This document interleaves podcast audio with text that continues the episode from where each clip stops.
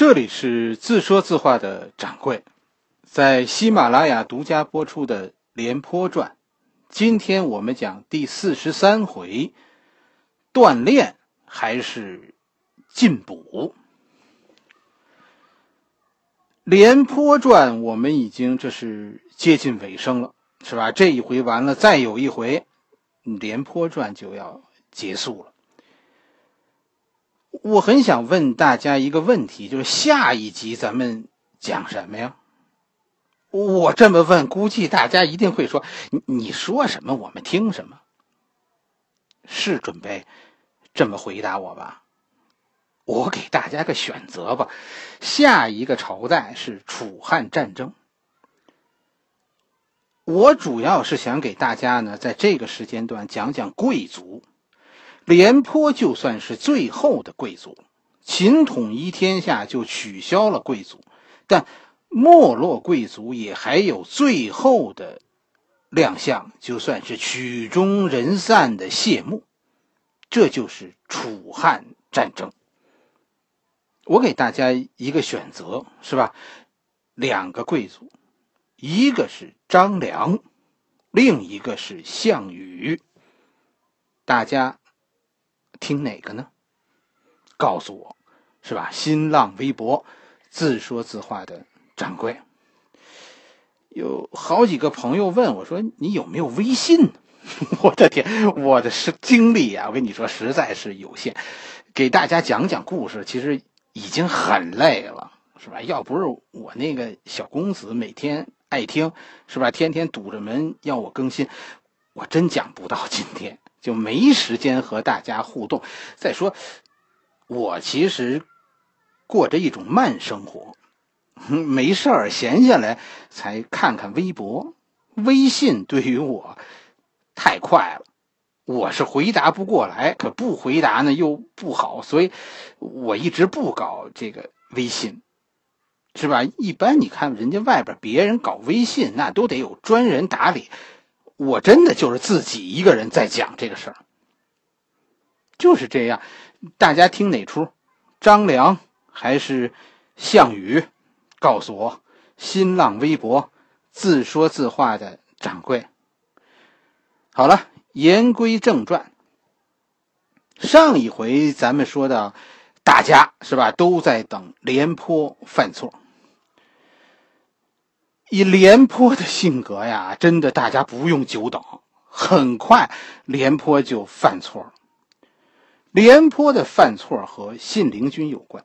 邯郸之战实际上是一场友情之战，信陵君和春申君帮了朋友平原君，这是贵族之间交往的一个结果，但这不是诸侯王们的本意。信陵君。魏国的信陵君切腹救赵，这算是背叛了魏国。后来等邯郸之战打完呢，信陵君让魏国军队回国，自己就留在赵国了，回不去了。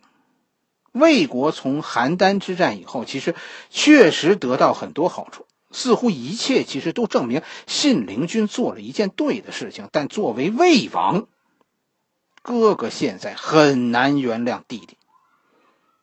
一开始，信陵君在赵国的日子过得很不错，是吧？他得到这个赵胜的照顾，有什么事情赵胜啊都护着这个信陵君，不但待遇很好，信陵君在在赵国又养了几千个门客。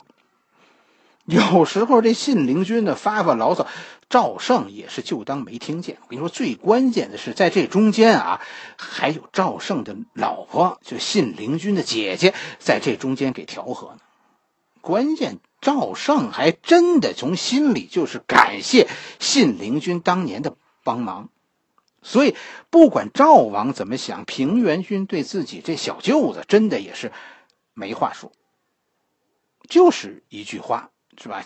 赵国当时千方百计，就是不让信陵君回国，什么意思呢？赵国不希望身边有一个强大的魏国，信陵君的能力这是显而易见的。这家伙不但能笼络人心，还是军事家。信陵君也是写书的，他写过军事著作的，写过兵书的。你说这样一个人回到魏国，魏国在军事上就肯定是有所动作的。赵王用脚后跟去想，也知道魏国要是强大了，谁会倒霉？战国之间的国家关系又回到我们说过好几次的老话题上：一个国家要强盛，靠什么？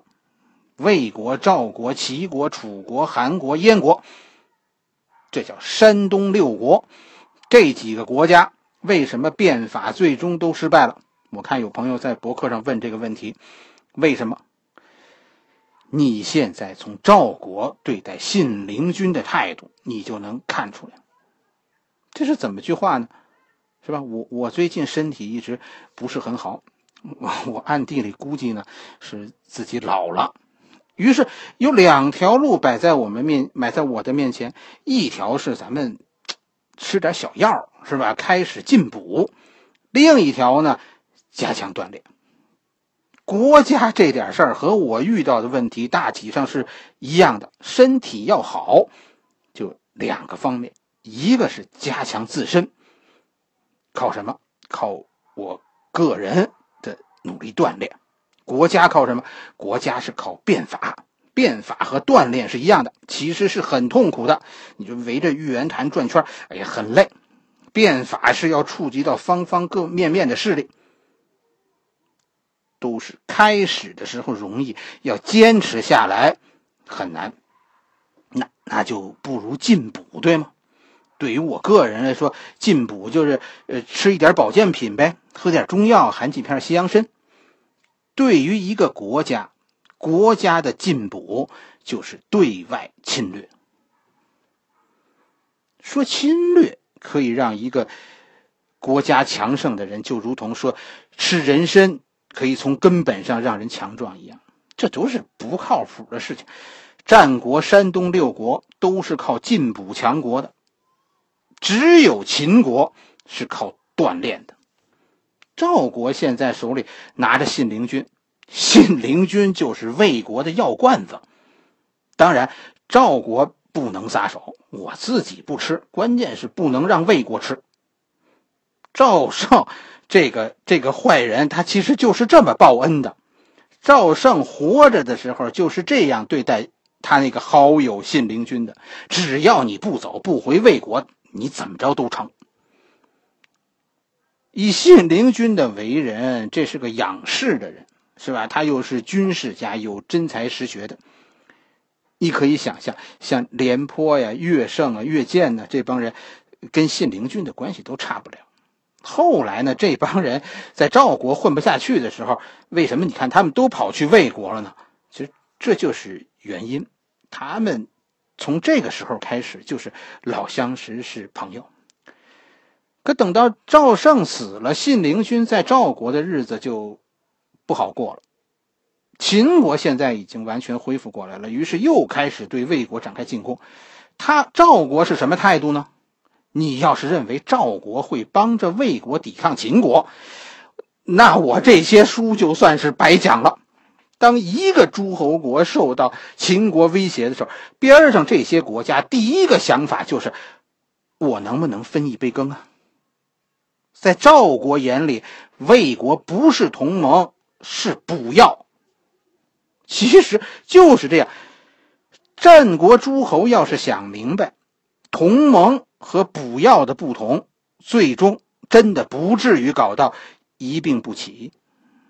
秦国进攻魏国的时候，赵国也准备进攻魏国。你想吧，这信陵君在赵国待着，心里得多伤心。我我这怎么做人呢？我，而且赵国呀，因为自己想的多，所以现在开始猜忌信陵君，就更加担心他返回魏国，对赵国不利。这种猜忌最后到什么程度呢？史书上有说。史书上有说，说信陵君最后啊，为了表示自己对赵国忠心耿耿，对门客们下了死命令：凡是魏国口音的人，一律不见。门客当中谁要是替魏国人传话、通报，杀头。一句话，洁身自好，少惹事儿。你说这过的叫叫什么日子是吧？但其实我跟你说，信陵君的心里啊，还是思念祖国的，只是身不由己。最终，当听说秦国眼看着就要兵临大梁的时候，信陵君跟赵王说要出城打猎。出了城，信陵君就头也不回的就走了，离开赵国，逃回魏国。老婆孩子这是又不要了。史书上说，听说信陵君回来，魏王非常高兴，亲自出城迎接，哥俩是抱头痛哭。随后呢，信陵君带领魏军，就在大梁城下大破秦军。五国呢，眼看着魏国获胜了，秦国败了，于是都转而支持魏国，再一次合纵，五国伐秦。战国整体实力大体上就是这样的。咱们说过，任何三个国家的实力加起来都超过秦国。五个国家联合起来，秦国基本上那叫必败。秦国于是又一次不出所料的遭到重大挫折，退回函谷关。这就是一标准程序，战国的事情就是这个顺序的：先是秦国进攻，是吧？然后在魏国受挫，进而呢五国同盟打败秦军，然后呢分地。另一个版本呢，就是先是秦军进攻，然后秦军获胜，然后是什么？是五国连横，瓜分战败国，然后呢分地。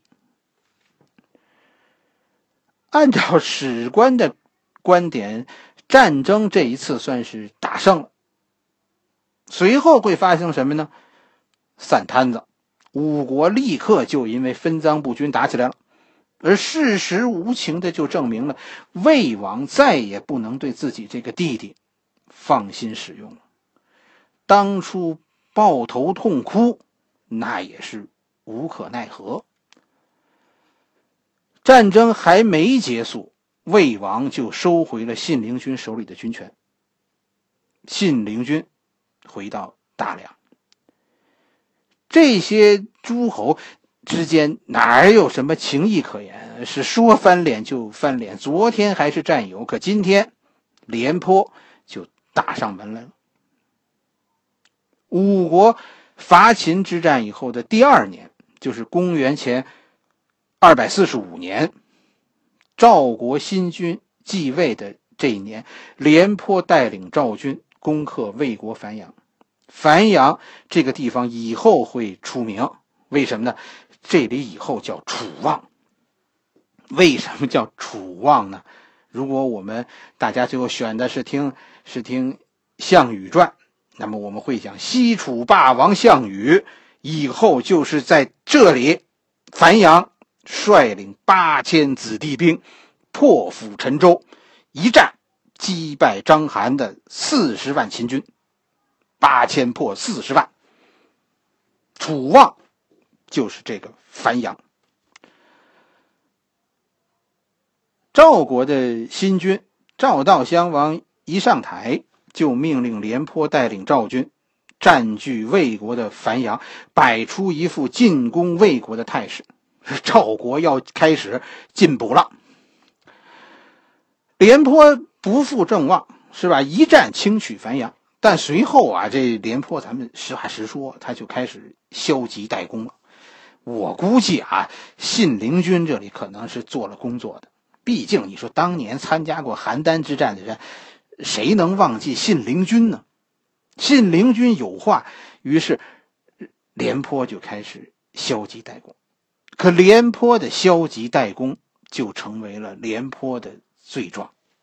是背后好几个人等着你犯错呢，没错，还准备鸡蛋里挑骨头呢。就更别说你现在真的是有毛病了。廉颇的罪状呢，最后还是有模有样的。这个罪状啊，分成两部分。第一部分叫什么呢？叫收受贿赂。据说呢，魏王给了廉颇一块土地作为廉颇的彩衣，廉颇接受了。但其实你要翻翻史书，这是好几年以前的事儿。那会儿赵国和魏国还是同盟。